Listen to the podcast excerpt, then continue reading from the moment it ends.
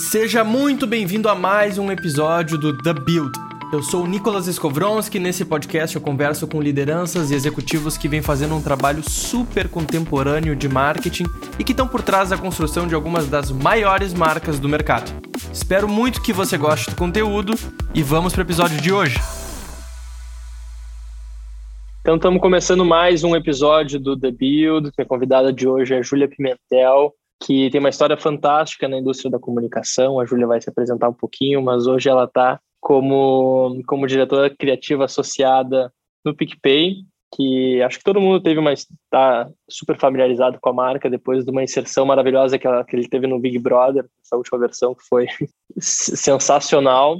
E mas Júlia, é uma grande honra te ter aqui comigo hoje, a gente poder trocar essa ideia. Eu acho que você tem uma visão super bacana da de como marcas nativas digitais estão estão construindo, como estão montando suas operações de marketing, né? E como elas estão trabalhando principalmente num viés de conteúdo para entreter os consumidores, comunicar todas as, as disrupções que elas têm feito. E mas muito obrigado por topar essa conversa comigo e queria muito que te apresentasse quem é a Júlia e como a Júlia chegou até o PicPay hoje. Olá, ah, obrigada. Eu que te agradeço, na verdade, por me chamar aqui para conversar. Vamos ver o que, é que eu consigo entregar para vocês, assim, né? Que seja um papo gostoso, que, que acrescente. E, mas já digo que assim, ó, se vocês estão esperando todas as respostas, eu não tenho, tá? Porque é justamente o que eu vou trazer é menos resposta e muito mais provocação, mas fica, fica aí. A dica. Maravilhoso. Eu sou, eu sou a Júlia Pimentel, então eu sou dentro dessas nomenclaturas de agência, sou diretora de criação associada do PicPay, mas dentro da nomenclatura, então, do PicPay, eu sou coordenadora de criação, né? Então, já muda um pouquinho aí o termo. Uh, a minha trajetória, vamos ver, ela começou nas agências, então, mais tradicionais mesmo, de Porto Alegre, então eu comecei uh, na própria DCS, né, tinta DCS, então realmente foi bem tradicional, pegava marcas bem tradicionais lá, Coca-Cola e coisa e tal. Acabei passando depois pela Paim, trabalhei durante anos com o Renner, principalmente, outras marcas também fiquei lá. E daí acabou que, enfim, aquela coisa que a pulguinha que trazem todos os, principalmente a grande parte dos criativos, que é do tipo, ah, cara, quero mais, sabe? E a gente sabe que o mercado em São Paulo, em termos, não, não digo de agência, mas o mercado como um todo, né? Ele é hiperaquecido e é uma boa oportunidade para está a fim de enlouquecer um pouquinho e aprender no, no dia a dia, no corre, porque é, é realmente enlouquecedor, mas é muito gostoso. Uh, então, acho que eu escolhi né, fazer nessa minha fase assim, de vida, aprender assim, viver São Paulo e um mercado de trabalho aqui, sabe? Antes de ser coordenadora, então, de criação no PicPay, eu era redatora, né? Minha formação é de redação. E antes de eu fazer publicidade, eu fiz biologia, então eu sou bióloga também de formação. Então, Olha aí, não sabia. essa coisa. Ah, pois é, então. então eu tenho essa coisa que, tipo assim, eu passei, experimentei outras coisas, eu acho que isso é uma grande. Acho que uma das grandes coisas que eu falo que é experimentar, é testar, é ver, sabe? Vai grande, vai dentro da minha filosofia assim de vida e de trabalho, que é o testar, cara, só vai saber testando. E já começa justamente na minha profissão, né? Testei biologia, amava, gostava muito, não rolou, tudo bem, segue, segue em frente. A gente tentei lá publicidade, super rolou. Então, então é isso. Que legal. Maravilha. E acho legal só trazer aqui também um ponto super super bacana é que antes do PicPay estava trabalhando no Nubank, né? Então, teve, teve uma, uma trajetória aí que saiu de agências uh, de publicidade, com viés mais tradicional, trabalhando com grandes contas. Queria fazer um, um questionamento, assim, para a gente aprofundar um pouco, sobre as diferenças de filosofia em termos de conteúdo, assim, em termos da construção da marca, tá? Dessas marcas nativas digitais que tu trabalhou como Nubank PicPay, que tu está trabalhando mais agora, comparado assim a essas marcas vamos dizer, ditas tradicionais aqui, que tu teve a experiência também de trabalhar com, né, durante os, os anos de agência, assim. É, eu não sei se tu chegou a ter alguma, alguma visão, assim, alguma clareza sobre, porra, essa galera aqui na Ativa Digital, os caras pensam assim, a filosofia assada, a marca é, tem um drive assim, a gente está muito focado em construir através de conteúdo, é, criando experiências alternativas, enquanto desse lado aqui a galera está muito, tá muito acostumada a ter uma ideia, empurrar para uma audiência através de mídia. Como que funciona assim a tua percepção? Se pudesse por, sei lá, explorar um pouquinho isso para gente. Boa. É, realmente, tu nascer uh, digital, então, tu ser uma fintech, já ajuda muito na questão de conteúdo, né? Porque uh, fintechs, elas tendem, né, assim como o Nubank PicPay, a desburocratizar processos. Cara, conteúdo não é como publicidade, que tu tem um trilhão de tempo, mesmo não tendo tempo, mas, meu, se a gente tem uma semana, já é bem bom, sabe, de tempo em conteúdo. É tudo muito mais rápido, sabe? Então, ok, tu, tu consegue duas semanas para um conteúdo super legal, né, para tu trabalhar. Então, é tudo muito mais uh, de, rápido o, a questão de produção de conteúdo.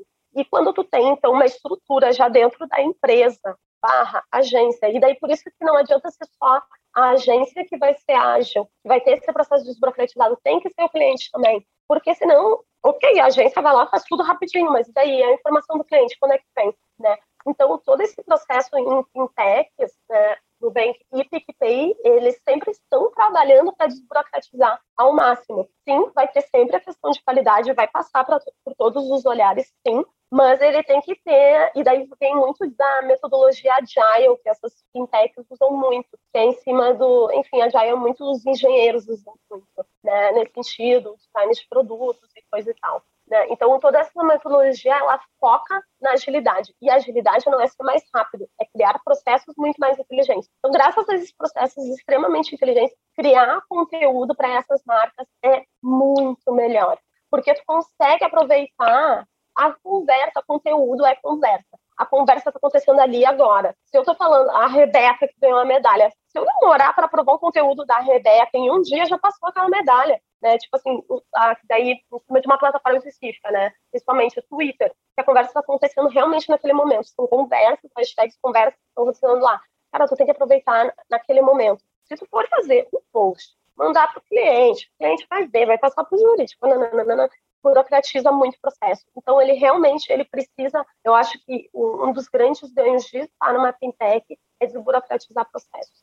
Tu trouxe um ponto aqui que vale a pena a gente explorar um pouquinho mais, que é foi uma frase bacana assim conteúdo é conversa né e e a importância assim da gente ter uma operação que consiga criar em, com velocidade né para acompanhar essas conversas latentes que estão existindo nas plataformas e na rua, né? Mas ao mesmo tempo que a gente precisa criar com essa velocidade que a gente estava trazendo agora, a gente precisa de um processo que permita que a gente tenha a flexibilidade e a velocidade para aproveitar esse insumo externo que está vindo, né?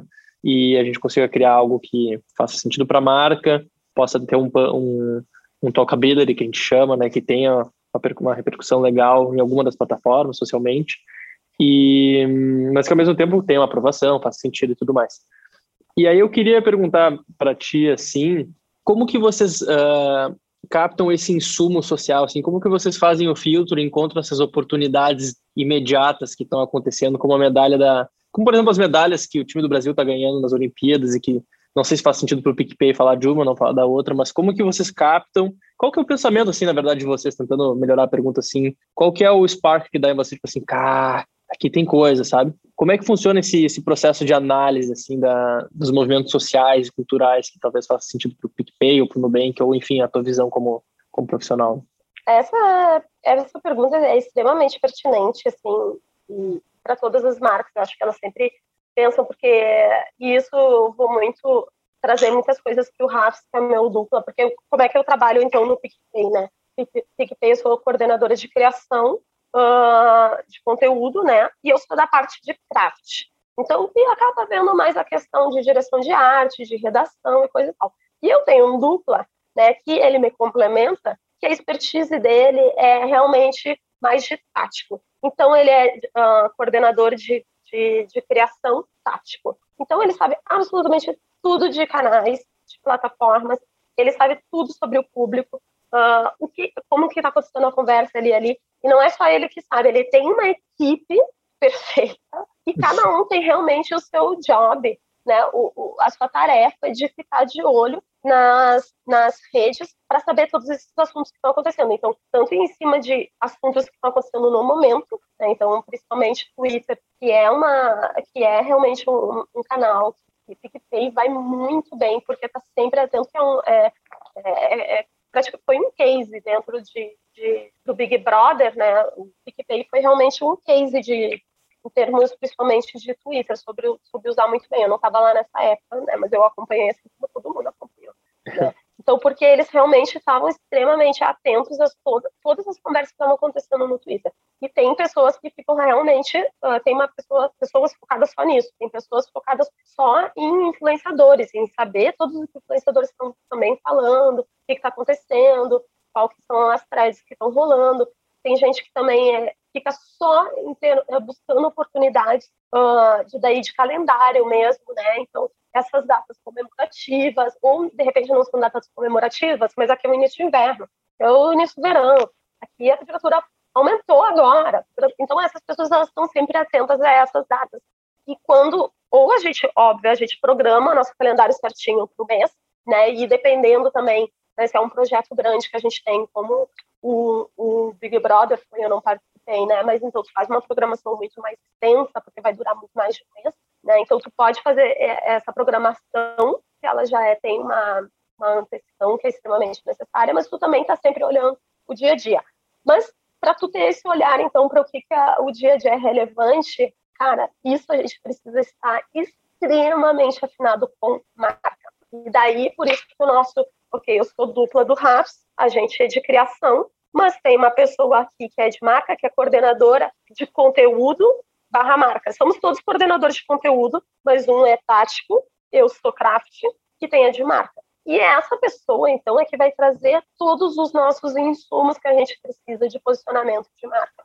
Então, quem é o PicPay? Uh, qual é o nosso posicionamento? Qual é o nosso core business que a gente quer bater muito em cima? Né? Todos esses insumos, quem vai trazer constantemente vai ser marca. E a partir disso, tendo muito claro uh, qual é o nosso core business, qual é o nosso posicionamento, qual, que é, qual é a mensagem, qual é a nossa narrativa, que a gente quer estar sempre passando para o consumidor, a gente consegue identificar as melhores oportunidades, porque oportunidade tem muito, mas tu tem que saber identificar a melhor para ti, né? Tu, tu não pode, uh, enfim, fazer um, um, esforço né, desnecessário que vai ser jogado fora, sabe? E também parecer oportunista, parecer, vai parecer, né, cringe. A pessoa que está simplesmente tentando surfar, é cringe. É, e... A pessoa que quer super surfar uma coisa que não é tua, né? Então tem que estar dentro do teu universo, né, que faz dentro do que está dentro do propósito de marca no final das contas. Que fica muito nítido assim, até para o consumidor, eu acho, quando uma marca entra num, num, universo assim, querendo surfar uma onda, uma oportunidade que está acontecendo socialmente, fica fake, né? E, e, eu acho que as pessoas hoje estão com muita, o consumidor está muito empoderado e tem muita muita voz e o que é um, a marca tem que ter muita atenção assim, porque quando vai usar algo que está acontecendo socialmente para principalmente quando são causas, quando são assuntos mais delicados e causas mais delicadas assim socialmente, cara, é um então há muita muita atenção para não ficar algo falso e eu vejo pelo menos uma análise pessoal minha, tem muita marca que está fazendo muita coisa parecida e batendo nas mesmas coisas. E aí eu fico me perguntando às vezes, cara, até que ponto isso é verdade, sabe? Essas coisas são efetivamente verdades e ou não fica num âmbito muito superficial porque porque as pessoas talvez não tenham um conhecimento tão profundo da marca, que nem, por exemplo, a experiência que tu teve de conhecer profundamente no bem, que as pessoas que estão criando essa marca talvez não tenham essa esse conhecimento até o coração assim dessa marca, digamos, sabe? E então é um assunto muito delicado, né? E por falar em assunto delicado, tem um tem uma notícia que saiu essa semana, é, nos últimos dias, não sei agora quanto tempo faz, mas que eu achei fantástico, que foi a volta do show do milhão e eu não sei se tu chegou a participar desse processo ou se tu está acompanhando. Estou participando. Participando, puta, que maravilha. Então, eu queria que tu falasse um pouco dessa, desse movimento que vocês estão fazendo. Eu acho que isso talvez seja uma, uma segunda aposta com base num Big Brother tão bem executado e que eu imagino que tenha trazido tanto resultado para o PicPay. Vamos, vamos fazer uma outra investida e fazer e tentar algo diferente do Big Brother, mas que talvez tenha a mesma a mesma significado em termos de mídia, em termos de atenção, em termos de audiência, de alcance, que é trazer de volta o, o show do milhão. Acho que isso é um, um movimento muito simbólico, né? Uh, principalmente para o PicPay, obviamente. Mas eu queria que tu contasse um pouco de onde, é, de onde surgiu essa ideia, por que, que ela surgiu e como que vocês estão se organizando assim em termos de, uh, de ação, de campanha e como é que vocês estão pensando em trazer todo esse movimento que vocês estão fazendo para a vida através de conteúdo. Né? Sim, Então, se for parar para reparar nas campanhas, projetos que estão acontecendo no meio da pandemia, pode ver que elas têm um foco muito grande na nostalgia. Né? Por que a nostalgia? Porque a gente não pode muito falar sobre o futuro ainda, por mais que agora, ok, agora já está melhorando, né? Já temos vacina, mas mesmo assim, vacina, mas vai precisar da terceira dose? Será que acaba, com todo mundo vacinado, acaba que vem? Ninguém sabe, né? Então, realmente, falar sobre o futuro tem sido uma coisa que as pessoas nas redes têm evitado. Elas estão muito mais nostálgicas, como se for ver, dá para perceber, e até as campanhas, elas por isso mesmo, também estão muito mais dentro da nostalgia. Então, uh, uma das coisas, né, mas não a principal, óbvio, tem muito essa questão de trazer essa nostalgia, que é uma lembrança boa que tem, acaba trazendo muita positividade. Um, uma, um grande objetivo nosso é sempre trazer positividade para as redes, falar sobre coisas boas. Né? Então, isso acaba trazendo muito. E a outra coisa que o PicPay tem, que é muito legal, é conseguir comunicar com o seu público de uma maneira muito, muito franca, muito, muito simpática, muito direta, com bom humor.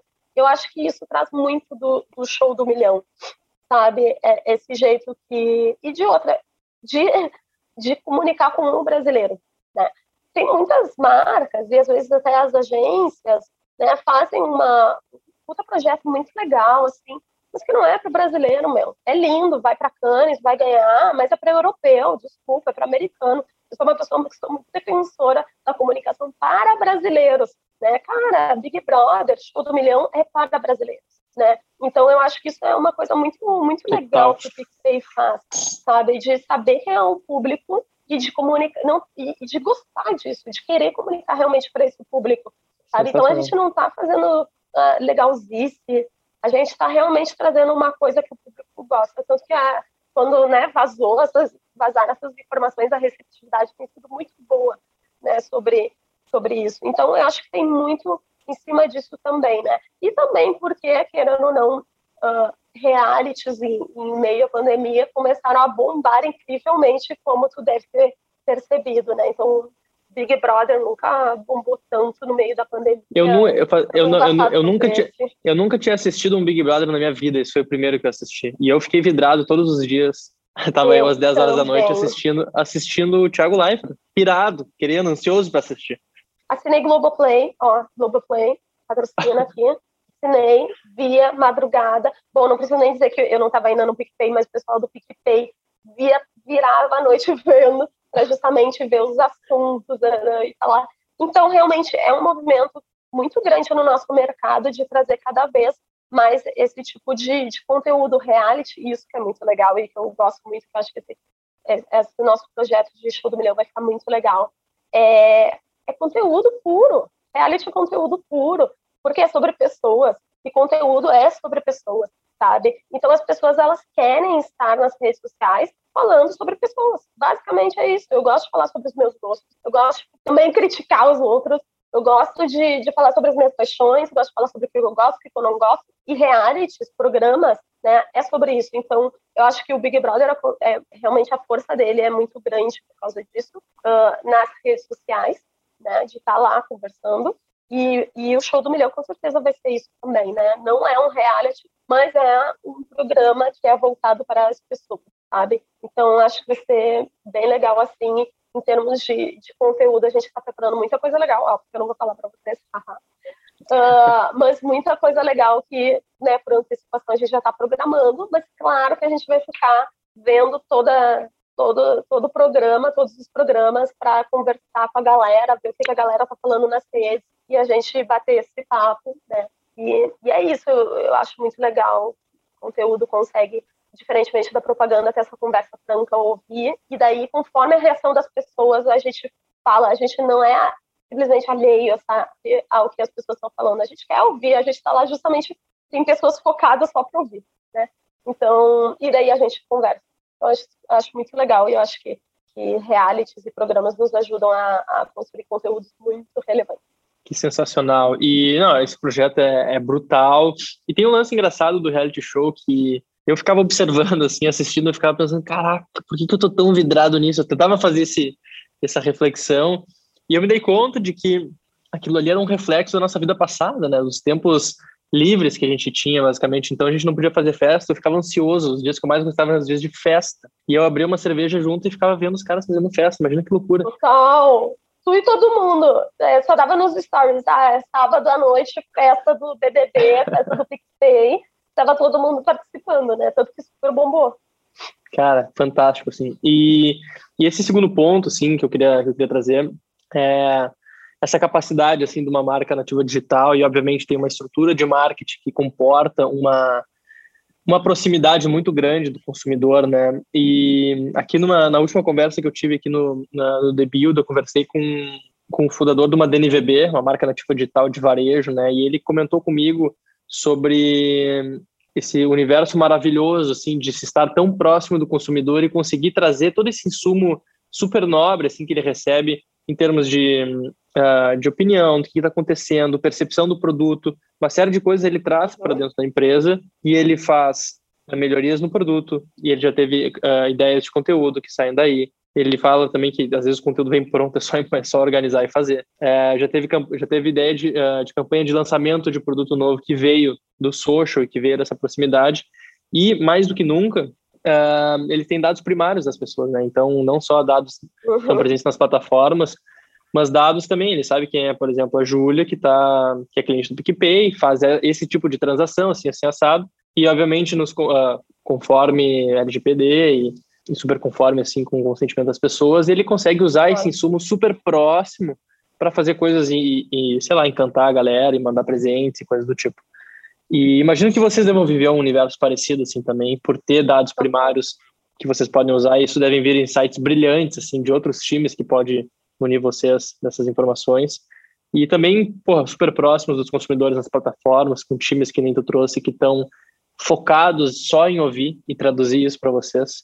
É, o, quão, o quão rico assim é essa proximidade com os consumidores e o que, que vocês já conseguiram fazer desse insumo maravilhoso assim que vem de fora e imune vocês com milhões de coisas bacanas, né? Ah, eu, eu acho que é realmente um sonho.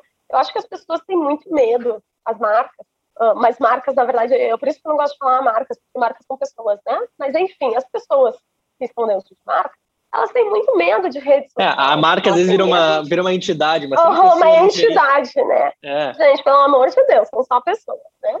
E, e daí as pessoas, elas têm muito medo de rede social elas têm muito medo, porque elas têm medo do que, que as pessoas vão falar, do que se elas vão criticar. E, e isso está muito eh, também naquela coisa de tipo assim, meu, eu não posso errar. Né? E é aquela filosofia que eu digo, quando tu constrói um lugar que tu assume que tu não é perfeito, traz essa coisa de humildade e que tu tem uma intenção real, genuína, de querer construir algo, de tu ter um propósito que é realmente para melhorar a vida do consumidor, que é esse o propósito que a gente tem, então, tu tem que ouvir e tu tem que ter coragem para ouvir. Traz um desconforto gigante. A gente gosta de, das pessoas xingando a gente? Não. A gente trabalha justamente o, o contrário. Né? A gente trabalha para o consumidor. Mas tu só vai saber o que, que tu precisa fa fazer se tu ouvir o consumidor. E as redes sociais estão aí para isso. Então, às vezes as pessoas têm medo de postar, de falar, de testar, porque não querem ouvir o, o consumidor, entendeu? Mas o consumidor, como tu disse, ele gera um trilhão de insights, seja para tu fazer uma modificação num produto, seja para tu ver um bug de repente que está tendo, né? Uh, seja um cara para tu contar as histórias dos consumidores. A gente vai uh, isso através eles interagem com a gente, porque cara, o PicPay me ajudou muito, fez isso, isso, isso, aquilo, sabe?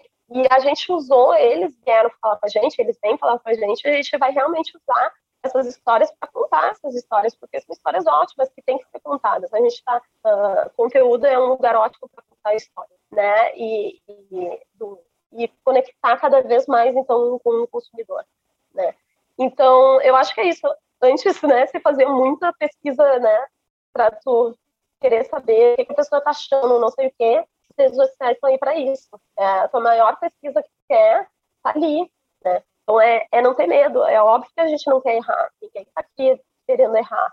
Mas é saber que a gente tem que ouvir, tem que escutar e pegar esses feedbacks para trabalhar melhor, sempre com propósito de foco no consumidor. Eu realmente trabalho muito com foco no consumidor. Eu acho que eu não conheço outro jeito de não ser consumer centric, sério, de verdade. Não, também não faz sentido não ser. Então, eu acho que é sobre isso. E, tipo assim, a nossa área de, de conteúdo, ela trabalha lado a lado com social listening. Então, toda segunda-feira, no PicPay, a gente tem uma, uma, um momento, então, em que o social listening mostra como estão sendo os conteúdos, né? Como que eles estão saindo, como está a positividade, né? o que está neutro, o que está negativo, né? O que, que as pessoas estão falando de bem, o que estão falando de mal, né? Então, cara, estão falando mal disso, será que tem uma oportunidade?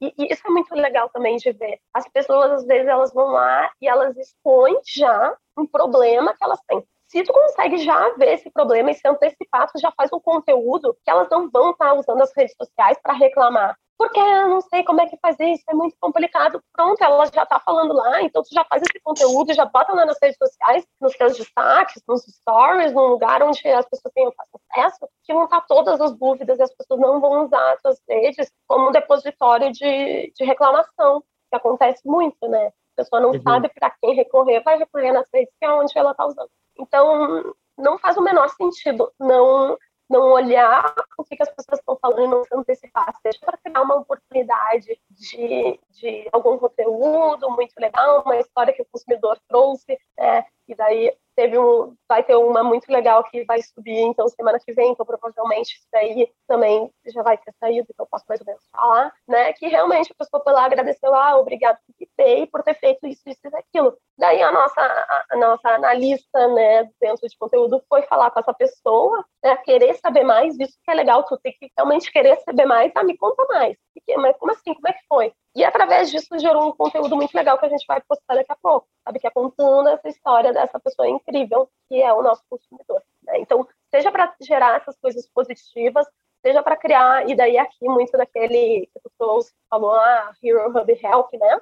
Uh, tanto para tu trabalhar o help, que é o, o conteúdo, ele está aqui realmente também para ajudar a, a, os consumidores né, com essas questões de produto, de serviço, né, com essas questões. Então, tu já vê aquela dificuldade que o consumidor tem, tu já se antecipa, ele não vai reclamar mais sobre isso porque tu já se antecipou, sabe? Então, é tudo, é muito estratégico, sabe? E eu gosto bastante, uma pessoa que eu amo estratégia, por mais que eu seja da criação. Então, eu tô sempre, eu e o Rafa, a gente falando sobre isso, vendo isso, vendo os detalhes e, e pensando na, na melhor maneira de cada vez melhorar essa conversa, essa relação que a gente tem. Perfeito. E eu acho que aqui tem um gancho, e aí a gente já está se aproximando aqui do, do fim da nossa conversa. E mas eu acho que seria muito bacana se tu pudesse explicar um pouquinho essa visão, porque eu acho um conceito muito bacana para para a galera assim que está gerindo, começando a gerir uma marca, começando a produzir conteúdos em uma escala menor, mas ter esse essa categorização assim, esse modelo mental do Hero Hub and Help, esses três tipos de conteúdo, eu acho que já dá uma organizada legal assim, como que a gente pode ser super um, consumer-centric, mas já ter um, um, frame, assim, de como é que tu organiza a tua produção de conteúdo e como é que tu vai conceituar esses conteúdos, né? Boa. Uma coisa que também, por isso que é muito legal o conteúdo tá dentro de marca e a gente fazer isso daí, além, né, como já tinha dito, além de desburocratizar, blá, blá, blá, blá, blá, processo, triagem, porque é conteúdo, atividade, é muito importante a gente trabalhar com marca muito junto, porque tu tem que entender muito o conteúdo, ele trabalha no funil de compra tudo junto, sabe? No funil de vendas. Tipo, o funil de vendas e o funil de, de conteúdos, eles trabalham juntos. Então, tu tem que... Eu, eu acredito realmente que o, o conteúdo, ele consegue acompanhar toda a jornada do consumidor, né? E ele tá lá para, diferentemente da publicidade, que chega né, gritando, porque realmente tem que gritar, se eu tinha 30 segundos, outro só tinha 15, outro só tinha, né, eram formatos muito rígidos, o conteúdo, ele tem essa oportunidade de, de construir, de conseguir conduzir o consumidor todo esse funil, né, então isso é muito legal, tu conseguir, uh, desde a fase de awareness, desde a fase de consideration, até de aquisição, mas não para em aquisição do conteúdo, isso que é legal, tu tem que realmente trabalhar os seus clientes para eles serem teus fãs, entendeu? Eles têm que ser teus fãs, eles têm que ser defensores da marca, advogados da marca. Então, primeiro de tudo, cara, tu tem que entender o teu funil. Às vezes, uma marca que realmente está muito iniciante, uh, cara, vamos trabalhar mais awareness, mensagem de awareness. Então, quem é a marca X? Então, vamos focar nesse tipo de conteúdo de awareness. Mas quando a pessoa chega no teu canal, né? E daí, geralmente, a awareness consegue dar uma patrocinada, falar com a mídia e coisa e tal. Mas quando daí chega no teu canal, tem que entender quem é essa marca. Então, por que, que ela vai considerar ter, né, consumir contigo? Então, ela tem que, no teu canal, ter elementos que gerem essa, essa que façam ela considerar comprar contigo. Né? Então, quem é tu? Qual é o teu propósito? É, e daí, nisso, é muito importante ter em mente que aqui não é para ficar enfiando produto, pelo amor de Deus. As pessoas adoram enfiar produto achando que é um catálogo de vendas das redes sociais. Não é. Virou um, virou um muro cheio de pôster, né? É, exatamente. E que só faz o desdobramento de propaganda para as redes sociais, não é? Tu tem que mostrar o benefício daquele produto daí sim na vida do consumidor, mas de novo, consumer centric é o consumidor, né? E daí tu vai mostrar o produto como ele ajuda o consumidor em tal coisa, ou como o consumidor se relaciona com o produto de tal forma, né? Então tu não vai estar dizendo use, não, não me usa essas coisas de né, compre batom imperativos de, de propaganda, né? Aqui tu tem realmente, tu tem que ter a paciência de tu saber que é um, um caminho longo para tu conseguir aquele consumidor e tu fazer ele virar um fã da marca, né? Mas tu tem que ter paciência e isso às vezes é muito difícil quando tu trabalha agência e marca, tu conseguir, a não ser que a marca tenha esse conhecimento, mostrar isso pro, pro cliente, né? Dele saber que, que conteúdo é um caminho mais lento, mas que tu vai ter realmente, tu vai consolidando aquilo e vai ganhando cada vez mais força, porque daí tu tem um fã que daí vai tipo, vender o seu produto para um milhão de pessoas. Isso é muito mais forte, sabe? E, e, sem contar que daí ele também vai ser muito mais difícil ele trocar de marca, né? Porque ele já é fã dessa marca, ele já confia nessa marca, ele tem essa questão, é, que é essa questão de trust é muito importante, né? Já, tipo assim, por que, que eu vou, ok, talvez essa marca não seja perfeita, mas eu confio aqui porque isso dá certo, aquilo dá, dá certo, né? Eles têm transparência comigo, eles me dizem, olha só, deu bug no, no site, desculpa, mas a gente está correndo aqui para arrumar, a gente não vai mentir, não é transparente. Constrói toda, toda essa relação. E construir uma relação, meu, é, é nem uma relação. Demora. Eu digo, é tipo a nossa relação, entendeu? Eu não vou sair confiando em ti de uma hora para outra, não vai ser porque tu vai enfiar um produto na minha cara que eu vou comprar, entendeu? Tá, mas quem é claro. é tu, entendeu? Então tu tem que tu tem que construir esse teu funil, tu tem que entender o momento da tua marca e trabalhar mais ou em todo o funil ou especificamente um em outro. Daí aquisition sim, a pessoa já te conhece, já sabe, uh, já sabe teus produtos coisa e tal, ela vai estar tá lá realmente, tu pode ir com uma, uma pegada mais hard sell, vamos dizer assim, né? Mas tem momentos e momentos para tu fazer isso, né? Esse é o ponto de atenção aqui que a gente tem que, eu acho que tem que ficar muito atento, porque de fato, assim, às vezes numa ânsia da venda, a galera acaba empurrando os produtos ou um, um, tom de comunicação que a gente usa na mídia, que às vezes tem um espaço mais. Que nem tu comentou assim, eu achei um, um termo bom, formatos mais rígidos, que a gente precisa adequar uma mensagem, falar várias coisas naqueles, eh, naqueles slots assim, de tempo de 30 segundos, um minuto. Aqui no conteúdo a gente tem mais tempo, a gente tem mais flexibilidade para fazer com que fazer essa dança assim por mais tempo com o consumidor, encontrar novas maneiras de encantar ele, entregar valor através do conteúdo, que aqui tem um ponto acho importante também. É, a gente entrega valor através do conteúdo também, a gente consegue fazer isso, né? E não só através do produto do PicPay ou o produto do Nubank também. E até porque aqui, porra, a gente está competindo, quando a gente está olhando para a rede social, a gente está competindo com o Insta da galera que está ganhando as medalhas lá na Olimpíadas agora, a gente está competindo com a foto do gato da tia, também com a priminha que acabou de nascer, a gente está competindo, a, a, a, nossa atenção está distribuída em várias pessoas, em, com vários perfis, e tu como marca, tu tem que ser tão relevante quanto essas pessoas, quanto esses grupos de pessoas tão próximas da, da gente, né? Então, tu tem que estar tá criando valor, tu tem que estar tá entregando valor para essas pessoas na plataforma, né?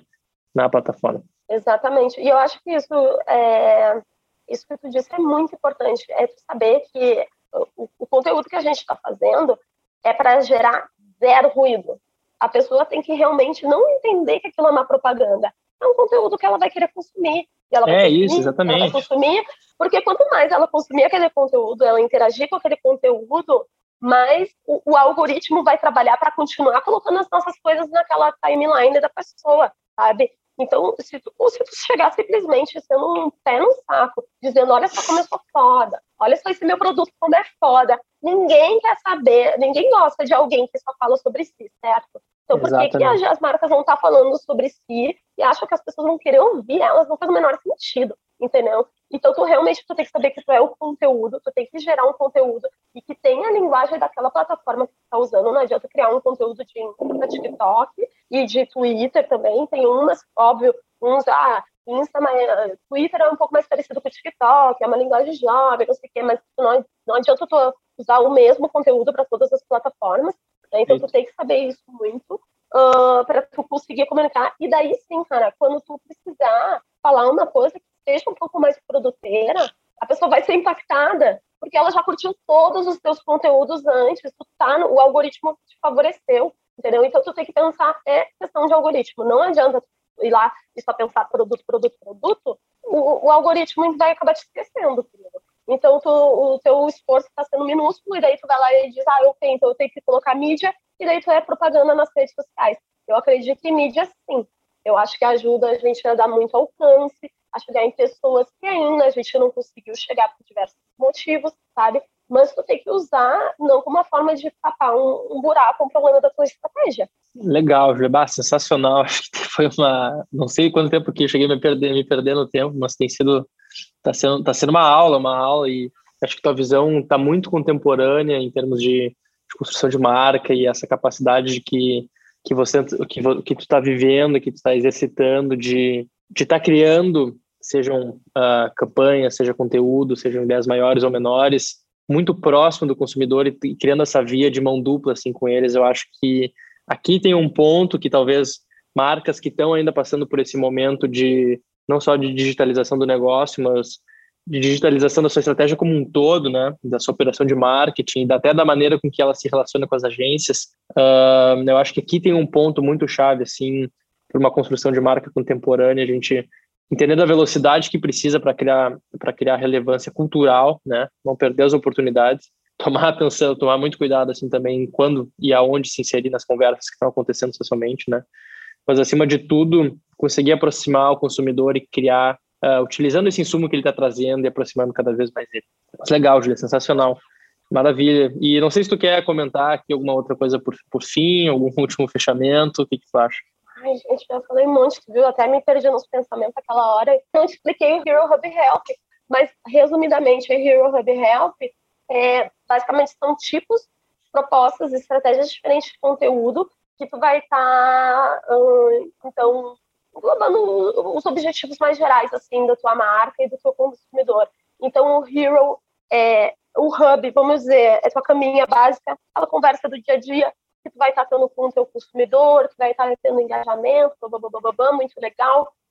E, e a palavra que é consistência, então o nosso hub é a consistência, não adianta tu fazer, óbvio, depende das redes do, da tua, do teu canal, vai precisar de uma frequência maior, menor, tu tem que entender, né, LinkedIn não precisa de uma frequência tão grande, né, uh, então tu tem que entender qual é a frequência, né, então tu ter esse hubzinho que é a base, que, vai, que é essa cama que vai trazer né, muito do, da tua proposta de marca, construir a tua identidade mesmo, sabe, da marca, né, nas redes sociais e gerar conversa. O Hero, então, porque, cara, não pode ficar flat, né? Então tem que ter uns picos de novidades, de projetos um pouco maiores, de coisas mais disruptivas que vão gerar e que vão acabar alcançando mais pessoas, gerando um awareness maior, então, para a tua marca. Então, o Hub acaba realmente trabalhando um pouco mais de, de consideration assim, e o Hero acaba trazendo um pouco mais de awareness. E o Help, basicamente, é um conteúdo que ele é focado no consumidor, que é aquilo lá que eu te disse, que é do tipo assim, meu, o consumidor, ele tem dificuldade, ele sempre reclama que ele não consegue fazer o, lá, o pagar o boleto. Ele não consegue uhum. pagar o boleto, a gente sabe que agora né, uh, existe essa digitalização cada vez maior da, financeiro, né? Mas o público mais velho, ele não é, não nasceu nesse meio digital, então ele tem claramente, e é totalmente compreensível, que no geral tem um pouco mais de dificuldade de pagar contas e tal. Meu, se tu já sabe disso, por que tu não faz tutorial e já explica? Então, esse é o conteúdo help. É um conteúdo que tu já vai se antecipar, tu vai deixar explicando direitinho como que funciona o teu serviço, como funciona o teu produto, de repente tu vai dar ideias de como usar seu produto de maneira diferente, sabe? Então, é uma maneira que é realmente mais voltada para o consumidor, para as dores do consumidor. Daí, óbvio, não precisa usar isso de uma maneira durinha, né? Vamos ser criativo aqui. Claro, perfeito. Não, pode, não precisa deixar ele ser criativo, né? Então, Maravilha. basicamente, é, é, é, sobre isso, sabe? Sensacional, sensacional. Show de bola, Júlia Baia. Foi uma aula, uma aula. Gostei muito, aprendi uh! muita coisa nova. E tô falando sério, falando sério, falando sério. E te ah, agradeço eu muito. Eu te disse, eu não sei tudo não sei tudo, cara. Aqui eu posso estar falando algumas coisas e o que, que eu estou falando? Conteúdo, redes sociais é assim. O que eu estou falando agora de estratégia pode fazer sentido agora, daqui a ano que vem já não faz o menor sentido. Então a gente tem que realmente estar sempre aprendendo, lendo, eu amo estudar, eu realmente estou sempre estudando. Isso, porque... esse, esse é um ponto bom, assim, pra gente. Esse é um ponto bom pra gente fechar. Me dá a recomendação, assim, do que que tu estuda, do que que tu consome, onde tu consome, pra gente, pra gente deixar esse, esse finalzinho de podcast aqui com essa indicação pra galera. Caraca, eu consumo absolutamente tudo que tu possa imaginar. Eu consumo as pautas das redes sociais, então questões sociais mesmo de pessoas. Eu leio muito livro sobre isso, eu leio muito artigo sobre isso. Uh, eu consumo fontes de criatividade também, então ver sim o que está rolando na publicidade, ver o que está rolando nas artes, ver o que está rolando em tudo que é lugar, então uma fonte de inspiração. Eu consumo sim muitas redes sociais para saber quais são os assuntos que estão acontecendo. Eu leio muito livro, então, sobre conteúdo, sobre marketing digital. Eu leio muito sobre isso também, as resenhas das pessoas. Eu vejo muito cases que, que, que geram por aí é assim, ó, é realmente é difícil. Tu tem que tu tem que estar tá realmente sempre empenhada. A, tu tem que saber que tu não sabe tudo e por isso que eu te disse, olha, eu posso estar falando uma besteira daqui a pouco, porque já não vale mais. Ou, de repente esse meu ponto de vista não se aplica para uma outra realidade. Então é realmente tu saber que tu não sabe tudo e que tu vai ter que estar sempre estudando pro resto da tua vida se tu quer fazer conteúdo. Então, ou se tu quer participar desse mundo, né, basicamente, porque né? Senão as marcas envelhecem, senão a comunicação envelhece. Então, é, é isso. Maravilha, sensacional. Te agradeço muito, Júlia, por essa conversa. E Imagina. show. Até a próxima. Valeu, Nicolas. Até mais. Esse foi mais um episódio do The Build. Deixo aqui o meu muito obrigado por você ter compartilhado esse tempo conosco e espero que esse podcast tenha de alguma maneira criado valor para você. Não deixe de compartilhar com aquela pessoa que você acredita que deva consumir esse conteúdo também e até o próximo episódio.